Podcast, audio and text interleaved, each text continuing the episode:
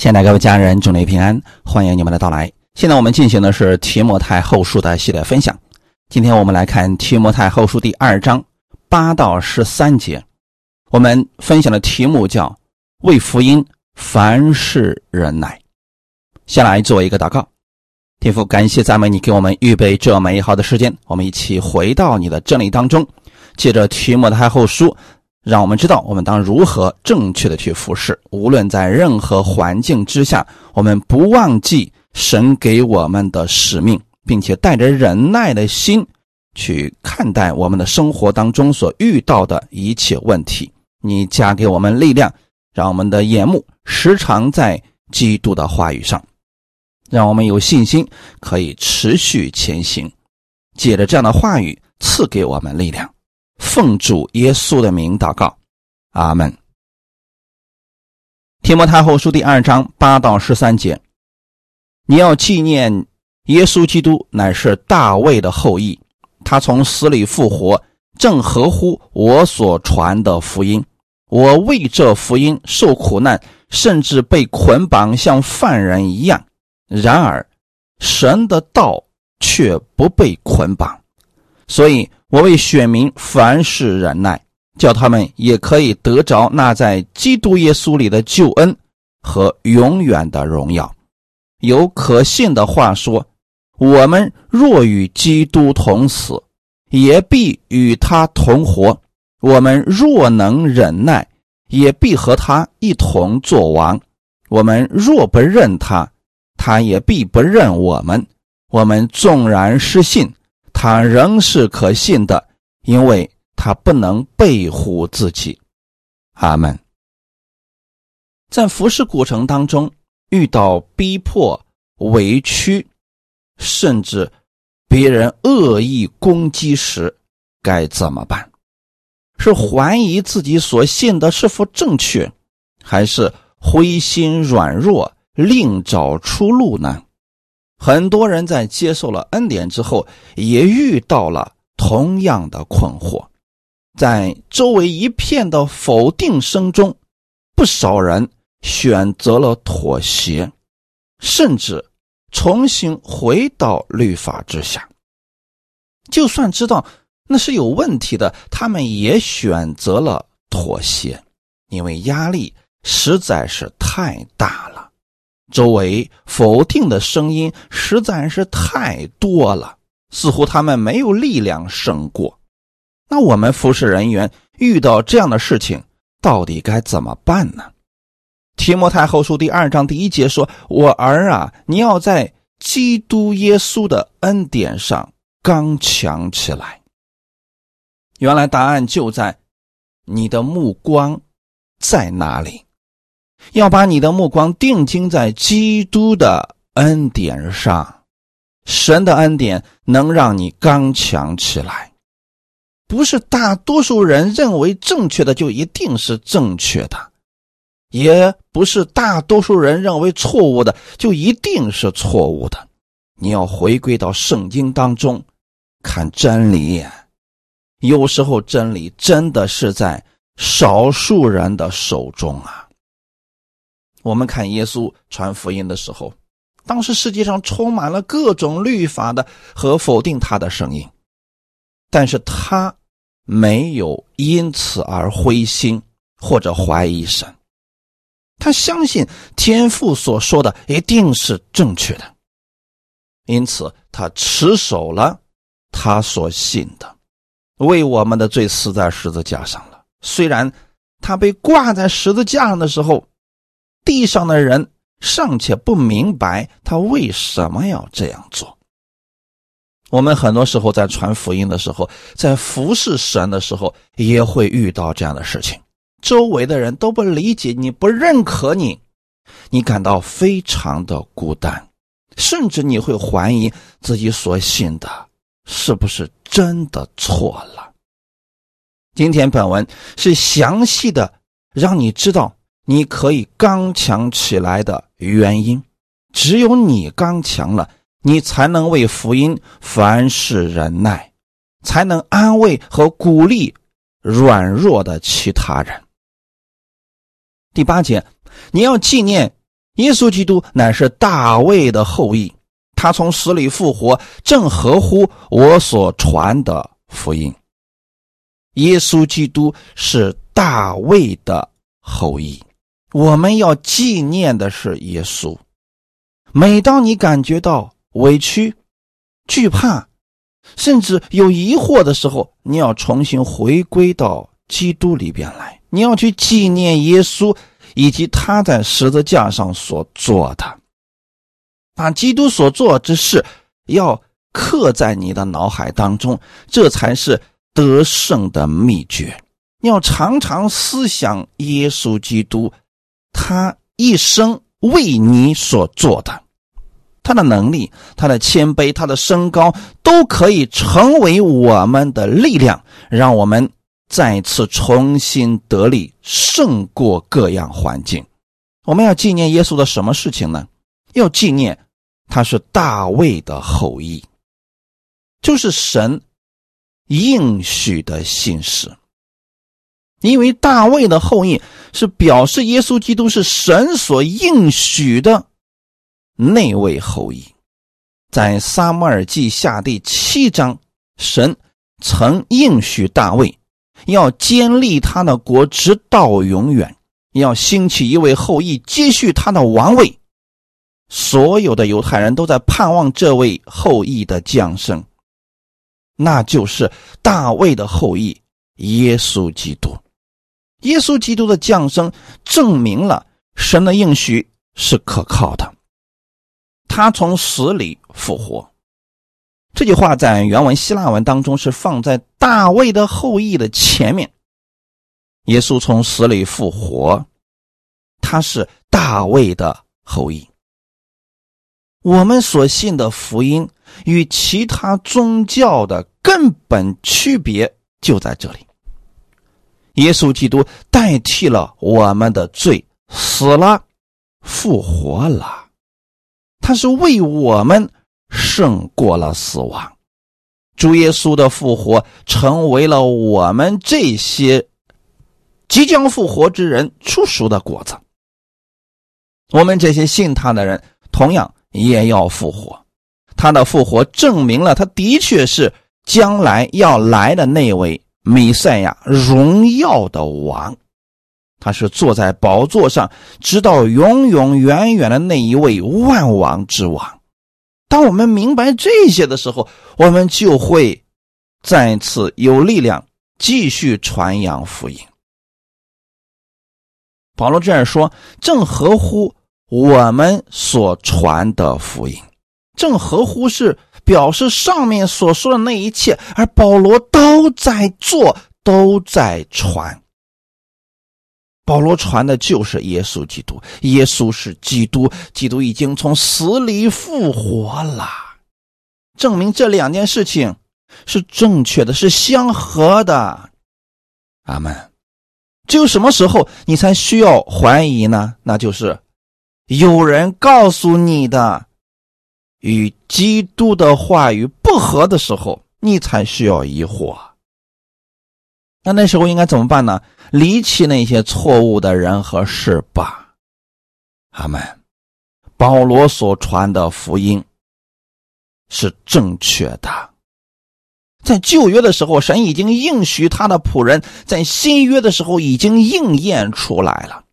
保罗就更清楚的把这个应验的解明出来，成为了他所传的福音。因此，保罗的心里面非常的平安，他一直都知道自己所传的是什么。既然这位大卫的后裔耶稣基督已经从死里复活，正是我们所传的福音，没有错，那就应该大胆的传，大胆的讲，坚定不移的服侍。阿门。所以，弟兄姊妹们，如果今天，你们听完这道之后，觉得就是正确的，就是符合圣经的，那么你就持守下去，不要再更改了。不要因为你周围的人说几句话语，你就怀疑，就更改了福音，就信别的东西去了，或者跟着某些人走了。不要这样。阿门。只要是正确的、符合圣经的，我们就应该持守它。别人说的天花乱坠，只要不符合圣经，就不要信。那样你迟早跟着他信错的话，会受亏损的。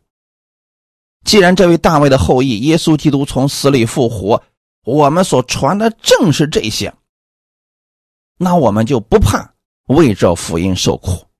耶稣基督的精兵应该常常纪念耶稣所做的，我们应该持守耶稣是。从死里复活的基督，是按照神的应许所赐下来的。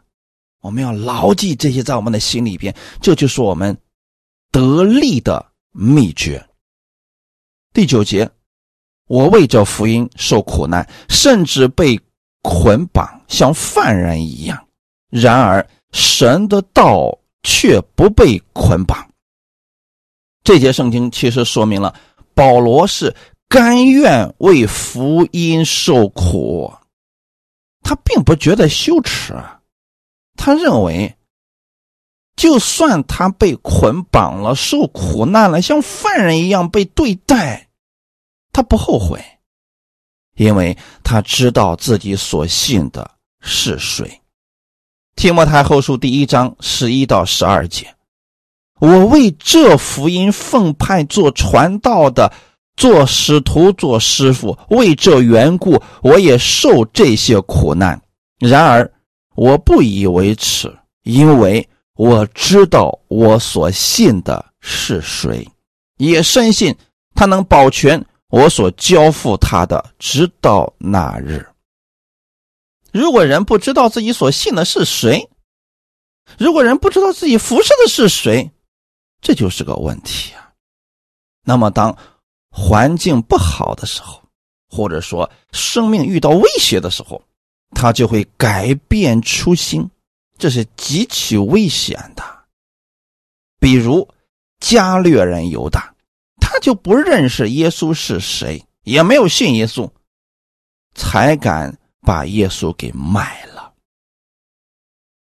保罗说：“我为这福音受苦难，甚至被捆绑，像犯人一样。”保罗为什么甘心乐意的为福音受苦难、被捆绑，像犯人一样呢？因为他知道这是正确的，这是符合神旨意的路。虽然他人不理解、逼迫他、攻击他，但他依然持守自己所信的。他接受一切人对他不公平的待遇、羞辱。但他没有放弃他所信的福音。当耶稣被捉拿的时候，他对那些要捉拿他的人说：“你们带着刀棒出来拿我，如同拿强盗吗？”后来，他和强盗一同被钉在十字架上，这就应验了在旧约里边预言所说的，他也被列在罪犯之中。意思是，当世代的人不认可耶稣，把耶稣看作是罪犯一样，用罪犯的方式去对待了耶稣。保罗也同样为福音被捆绑，像犯人一样被对待了。难道因为保罗像犯人一样被对待、被定罪，我们就开始怀疑他所讲的福音吗？不应该这样的，各位家人们。不管你周围的是牧师或者是信徒，被罪犯一样对待了，你不要怀疑福音，也不要怀疑耶稣。哈利路亚！你更应当持守你所信的，一定要是符合圣经的真理，我们才要去持守。人给你的东西，你不要太在意。因为人口中的话，今天可以认可你，明天就可以否定你。但神的话语是不变的。从本节我们可以看出，保罗所走的路正是主耶稣所走过的路。门徒们当年也是这样被对待呀，像万物当中的渣子一样被对待。耶稣基督的精兵。不要觉得你跟随了耶稣就一生顺风顺水，一生不遇到坎坷，能给你讲这些话的都是骗你的。圣经上从来没有这样应许过，反而耶稣多次告诉我们，跟随他是有危险的，是有苦难的，因为你在为耶稣做见证，魔鬼怎么可能善罢甘休呢？所以，各位家人们，当你因为服侍神，因为持守真理，被不公正的对待的时候，心中不要灰心。当你看到你周围的人因为持守福音被不公正的对待的时候，你也不要灰心。你要想到十字架的荣耀，正是这样来的。阿门。这是主耶稣和使徒们都走过的道路，我们不可能避免的。有谁是传福音，大家都兴高采烈的？列队欢迎并接受呢？不可能的。因此，在服侍的过程当中，不被理解，甚至被攻击，这很正常。各位家人们，我在这儿不是跟你们夸口，或者说给你们站着说话不腰疼。我也经历过很多这样的事情啊。但我怎么胜过呢？我知道十字架的道路。从神来看是荣耀的，但人不会轻易的让你得着这个荣耀，魔鬼也不会轻易的给你这些荣耀的，所以他一定会设置绊脚石，让他的那些喽啰们去攻击你。这很正常，但我们心中要知道，神要给我们的，没有人可以夺去，因此我们要坚定信心，跟随主。服侍他，哈利路亚。虽然保罗被捆锁了，但是神的道却不被捆绑。为什么神的道不被捆绑呢？在保罗看来，他自己虽然人生受到了限制，但神的道依然在不停的被传扬之中。好像是神的道因着保罗被囚，受到了亏损，受到了影响。但是实际上还有很多忠心为主的人，依然在竭力的传扬福音。神的工作，没有人可以拦阻。他们世人总是想透过逼迫的方式。希望福音可以停下来，其实恰恰相反，福音是越逼迫越兴旺。保罗甘愿为福音受苦难，忍受他人给他的羞辱，忍受无理的待遇，神的道更加不被捆绑了。这从反面证明了一件事情：神的道是正确的。当主耶稣被钉在十字架上的时候，下面那些笑话的人说：“他救了别人，却不能救自己。他是以色列的王，现在可以从十字架上下来，我们就信他。”耶稣并没有从十字架上面下来，来证明自己是无辜的，因为他一直都知道自己在做什么，因着他的死。千千万万的人生命可以被拯救，何乐而不为呢？保罗也是如此想的。所以保罗在哥林多后书第四章十一到十二节说：“因为我们这活着的人是常为耶稣被交于死地，使耶稣的生在我们这必死的身上显明出来。这样看来，死。”是在我们身上发动，生却在你们身上发动。如果我们今天为了自己活命，背弃福音，甚至出卖弟兄，那你说别人信这个福音还能有什么盼望呢？这反过来来讲，如果说保罗持守福音，甚至被不公平的对待，他死守信仰，临死的时候也没有出卖弟兄，也没有改口，反而。在他的身上看到了耶稣的生命。其实每一个服侍人员，每一个信耶稣的人都应当如此呀。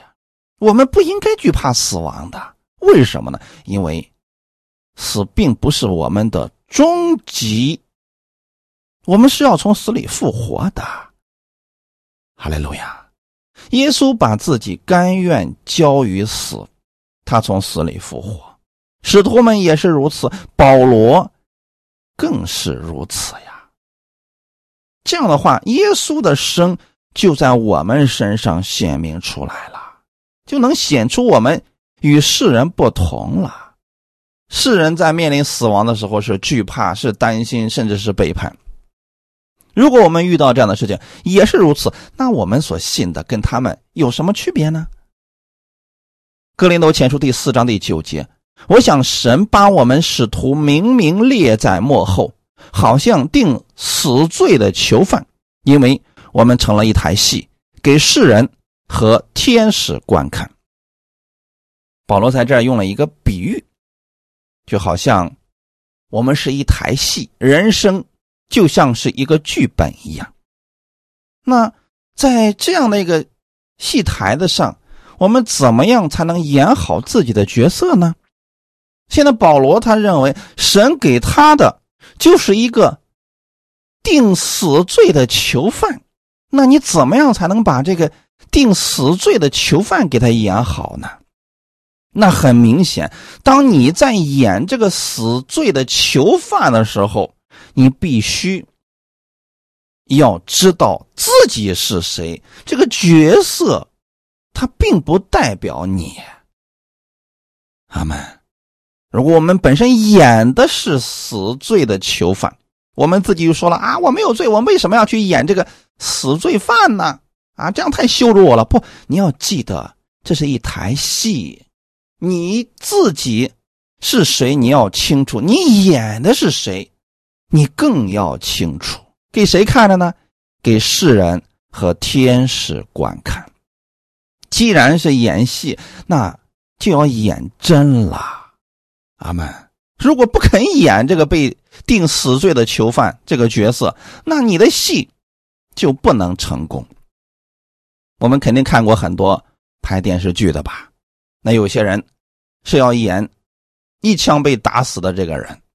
好，如果敌人都开枪了，你迟迟不肯倒下，不肯死去，那说明什么？呀，你这个角色演差了，你不是一个合格的演员。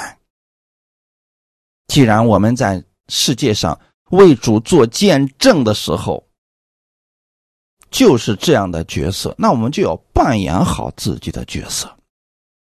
不管神给你什么样的角色，你要从心里知道你是神的爱子。阿门。在世人面前，他们给你什么角色，这不重要；他们给你安上什么罪名也不重要。重要的是你要知道你是谁。哈利路亚。我们必须清楚的认识到，我们的得胜不是凭血气，不是凭手段，也不是凭着合理的理由，乃是因为我们知道我们是谁，我们在服侍主，我们甘愿跟随主耶稣的脚步。阿门。圣灵在你的心里边，就是要引导你走真理的路。既然要走真理的道路，那征战是不可避免的。在这种情况之下，魔鬼一定会兴风作浪。就拿使徒保罗来讲，他也不愿意被捆绑啊，像犯人一样被对待啊。可是这个事情临到了，那么他没有觉得羞耻，他也不后悔自己服侍神。遇到这样的事情，其实这才是真正的明白神心意的仆人。你知道多数的信徒是什么状况吗？他能接受从神那儿来的各样的好处，但是绝不能接受委屈、不公平的对待。他的生命尚且如此呀，怎么去服侍主呢？那如果我们作为服侍主的人，我们的心态，我们的生命跟那些出信的人一样，只想得好处，那还是不要服侍了，说明你并不适合服侍。如果你明白你是在服侍神，那就要有心理准备，能够面对各样环境。你要持守真理，知道你所信的是谁。哈利路亚！只有这样，神的道才能不被捆绑呀。如果我们所有的人遇到点逼迫，我们就改变我们口中所信的，那这福音就没法传下去了。第十节。所以，我为选民凡事忍耐，叫他们也可以得着那在基督耶稣里的救恩和永远的荣耀。这里的选民就是蒙拣选的意思，但这里的选民指的是犹太人。保罗在此是对提摩太讲话，本书信所讲到的事情也是关乎教会以及服侍人员的。这里的他们，就是指信基督以外的人，那应该就是犹太人。以保罗自己传道的职分来说，他是外邦人的使徒，他的目的是传福音给外邦人。虽然如此，他还是愿意他的同胞犹太人也可以得着救恩。为选民凡事忍耐，就是为他的犹太同胞凡事忍耐。为什么要这样讲呢？因为保罗传福音所到的地方，逼迫他的还真不是那些不信的，反而是过去他的同胞犹太人，像狗皮膏药一样跟着他，反对他，逼迫他。甚至鼓动当地的人起来攻击他，所以保罗传福音最主要的难处还真是从犹太人而来的。我们今天也是如此呀，往往逼迫我们最多的不是不信的人，而是过去跟我们一块信主很多年在律法下的那些人，他们认为。今天我们所信的跟他们不同，所以用尽一切手段来攻击我们，甚至反目成仇，不顾同胞之情啊！弟兄姊妹，你是不是觉得这些人挺残忍的？其实这正是律法之下的人的本性呐，因为他们不明白主耶稣的恩典，一直还认为自己是在护卫真理。一直认为自己是在为主做工呢，这是不是像之前的保罗呢？他逼迫基督徒、杀害基督徒，还认为是为律法大发热心呢？那这个时候怎么办呢？难道我们也要去攻击他们吗？只能是忍耐他们，学习在凡事上忍耐他们。这样的话，让他们也可以得着耶稣基督的救恩。所以，各位家人们，当我们去传福音、服侍主的时候，有一股非常强劲的逼迫力量，那就是过去在律法之下的信耶稣的人。对于这样的人，不要跟他们起冲突，要为他们祷告，要忍耐他们。哈利路亚！也不要因为这些人口中的言语。你就跌倒，甚至疑惑。你更要为主做那美好的见证。这样的话，他们看到你好的行为，可以因此改变自己过去所信的，可以在耶稣基督里边得着从神而来的恩典和永远的荣耀。所以，对于逼迫保罗的这些犹太人。他做的事情就是凡事忍耐。什么叫凡事忍耐呢？在所有的事情上都忍耐。许多人可能只能在一两件事情上忍耐，对于别人三番五次、十次八次的攻击，他就忍耐不了了。真正的忍耐是从基督而来的忍耐，凡事忍耐。对某些人。能忍耐，对其他的人不能忍耐，这也不是真正的忍耐。可能你特别爱的那个人，你能忍耐他，特别忍耐，但对于说某些人亏待你、恶意对待你，让你受伤很大，你就无法再忍耐了。其实这不算是真正的忍耐，特别是服侍人员，必须要有极大的忍耐心，否则可能服侍一段坚持不了了。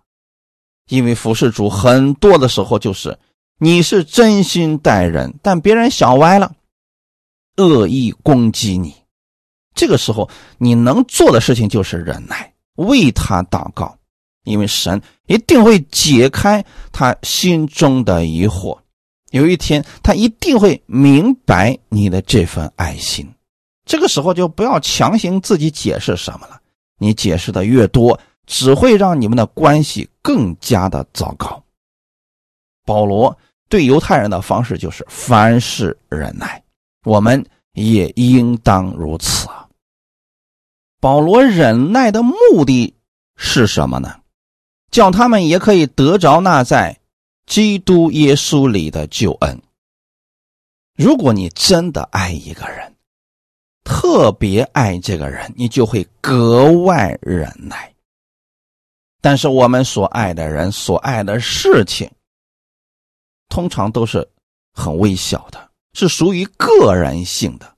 就是我对这个人，我可以格外的忍耐，但对其他人就不行。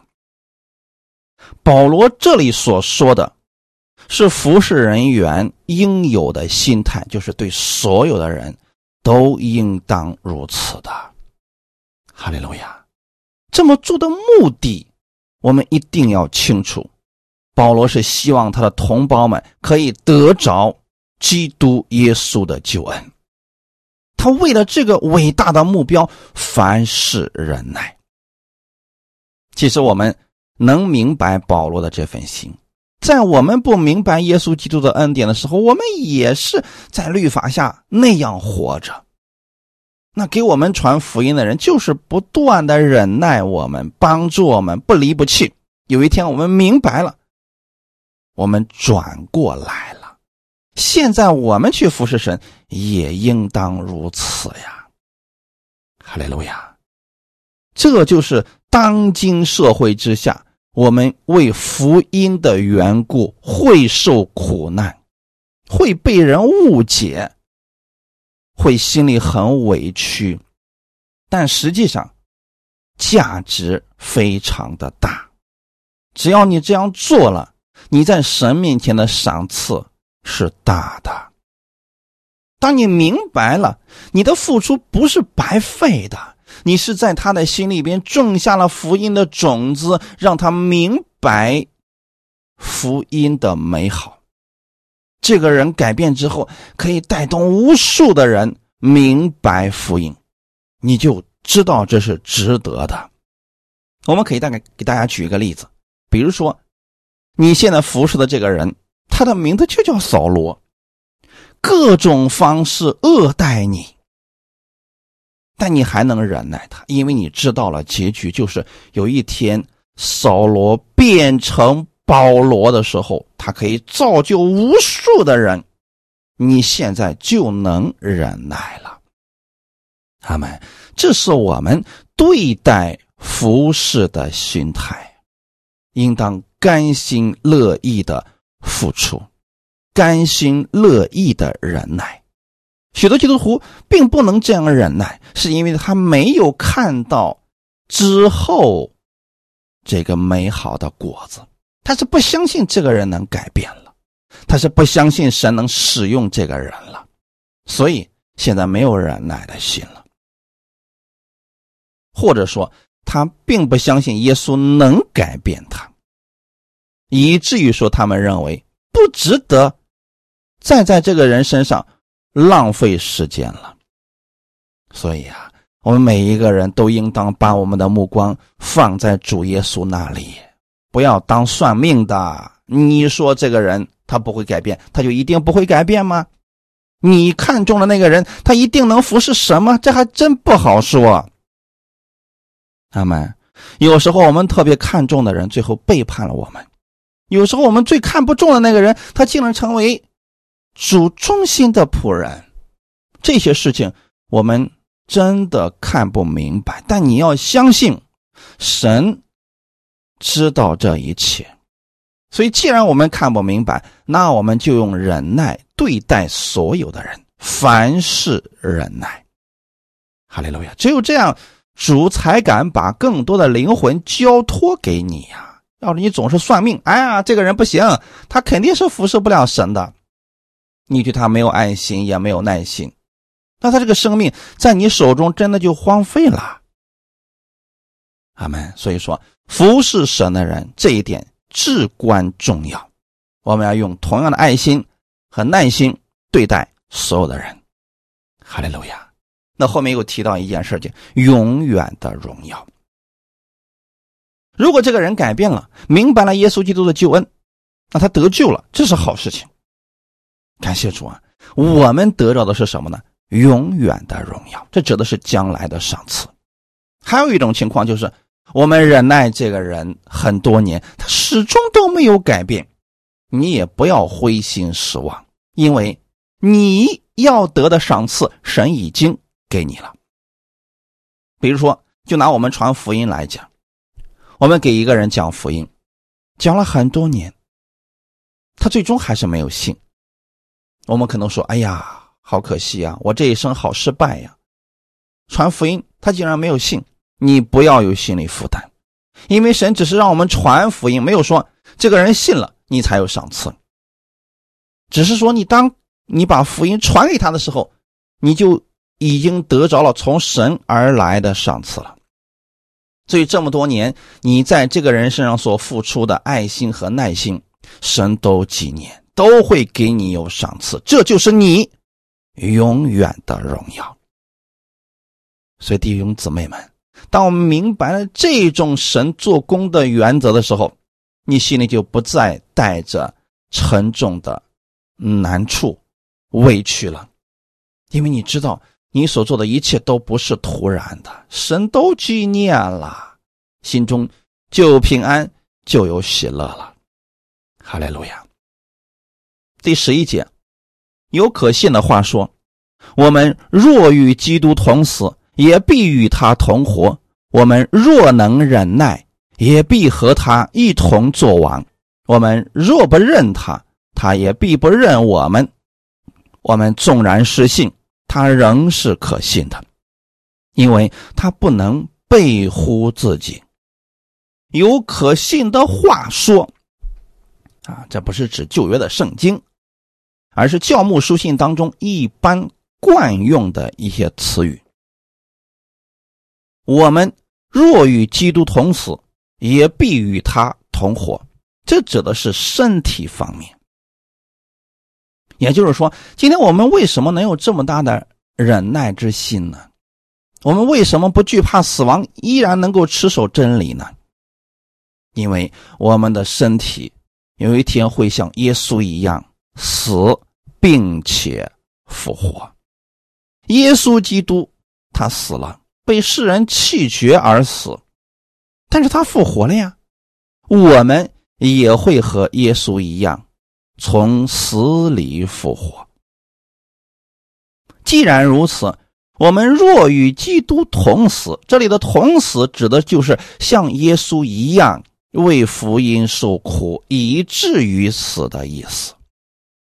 保罗说：“他为着福音受苦难，他不怕死啊，能够像耶稣基督一样为福音而死，这是他认为极大的荣耀。”感谢主啊！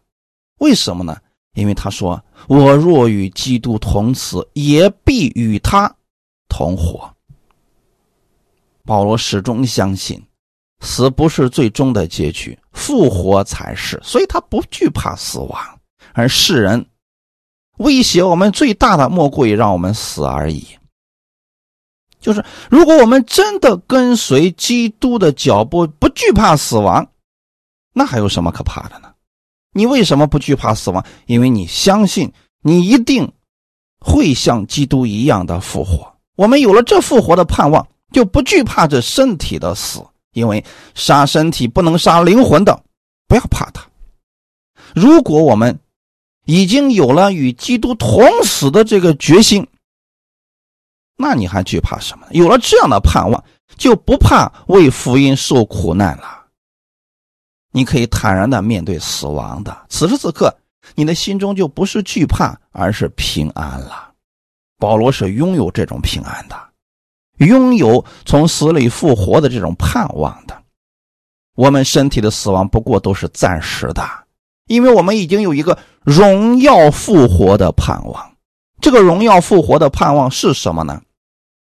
那就是我们看到耶稣基督已经从死里复活了。是我们这些人出熟的果子，就是你看到一棵树，比如说樱桃树吧，其中有几棵已经熟了，那说明什么事情呢？其他的樱桃也会如此的很快就要熟了。耶稣基督已经从死里复活了，这就是我们的盼望呀。阿门。他成为我们复活之人出熟的果子，所有相信耶稣的人都这样复活。既然复活是一个事实，那我们惧怕死亡吗？当然不惧怕。还有一个好处是什么呢？当我们的身体从死里复活以后，我们再也不受这个地上的各种限制了。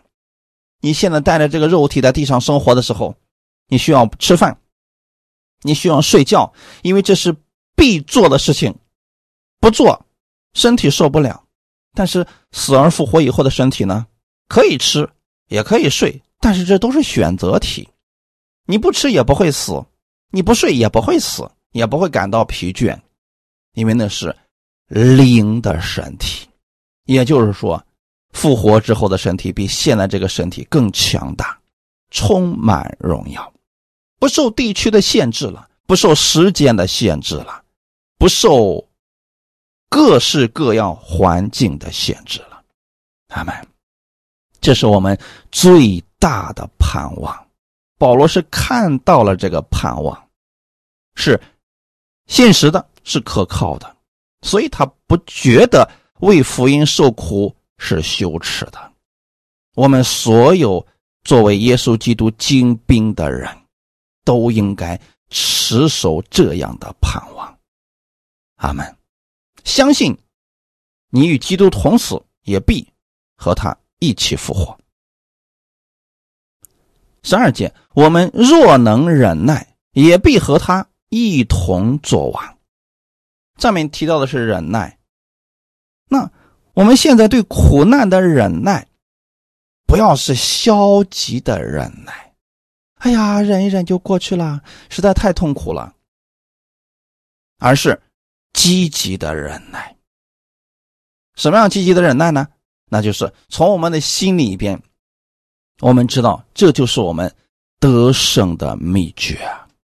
你看，过去那些被不公平对待的信徒，他们为了服侍主，为了持守信仰，为主殉道，但是他们的灵魂在主耶稣的手中，是一同作王的。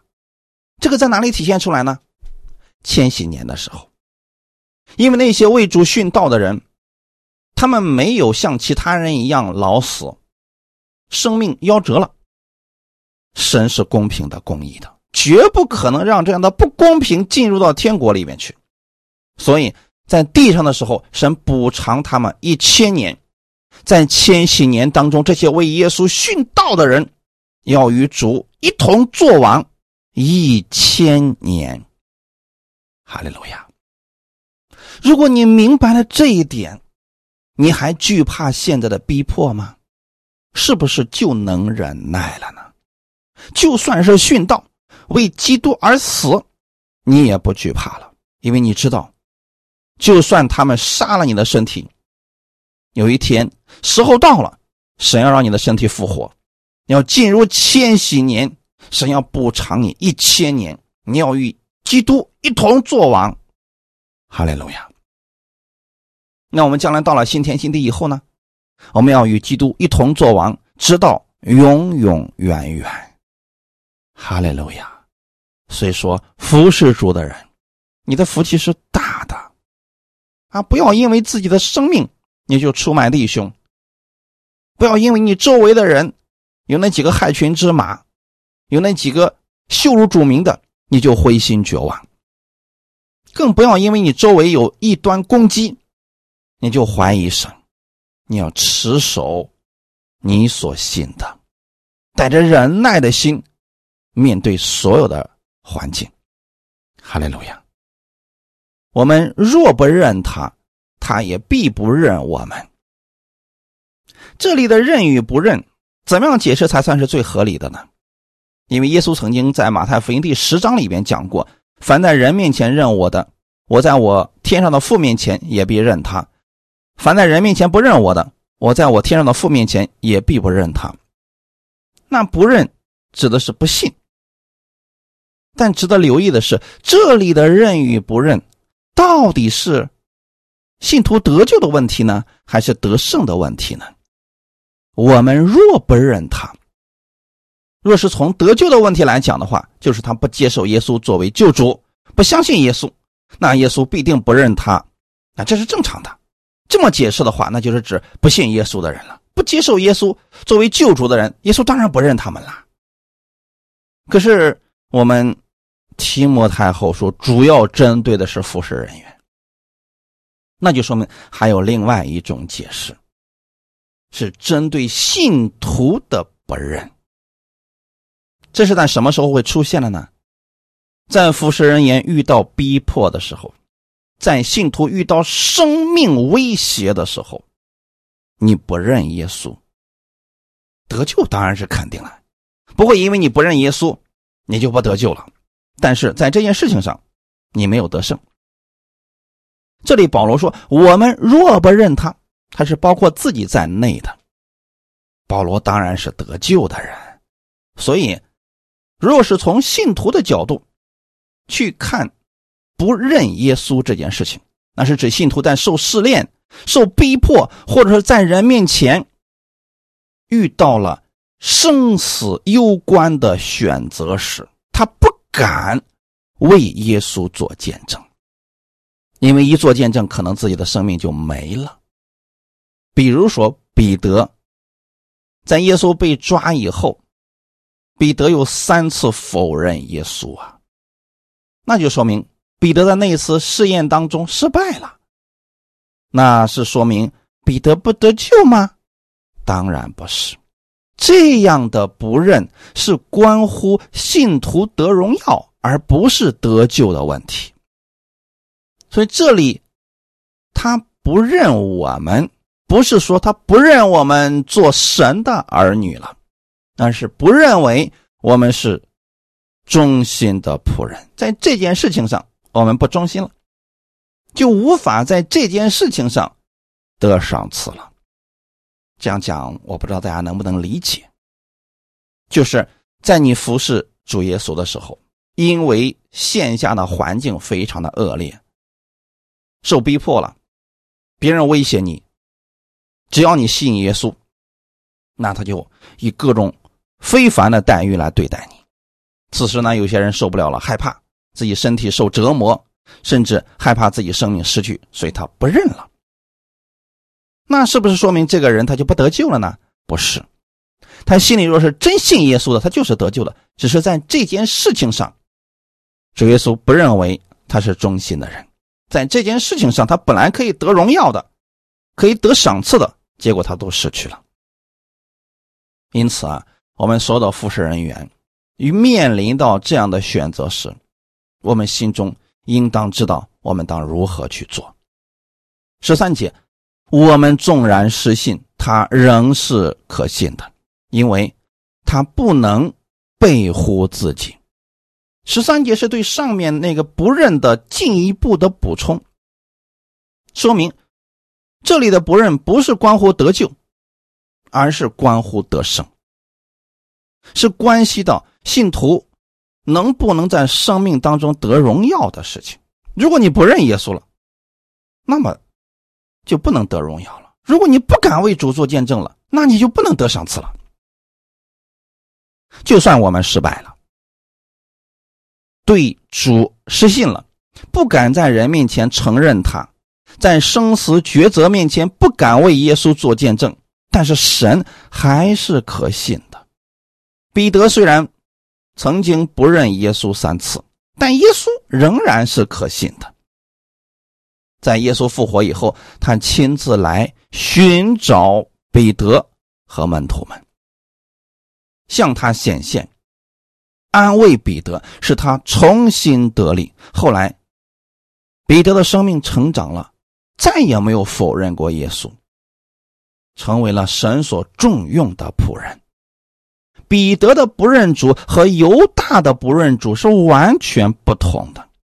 犹大的不认主是他根本就没有接受耶稣成为他的主，虽然他表面上跟随耶稣、承认耶稣、跟耶稣亲嘴，可心里边根本就不相信耶稣，或者说他不认识耶稣就是基督。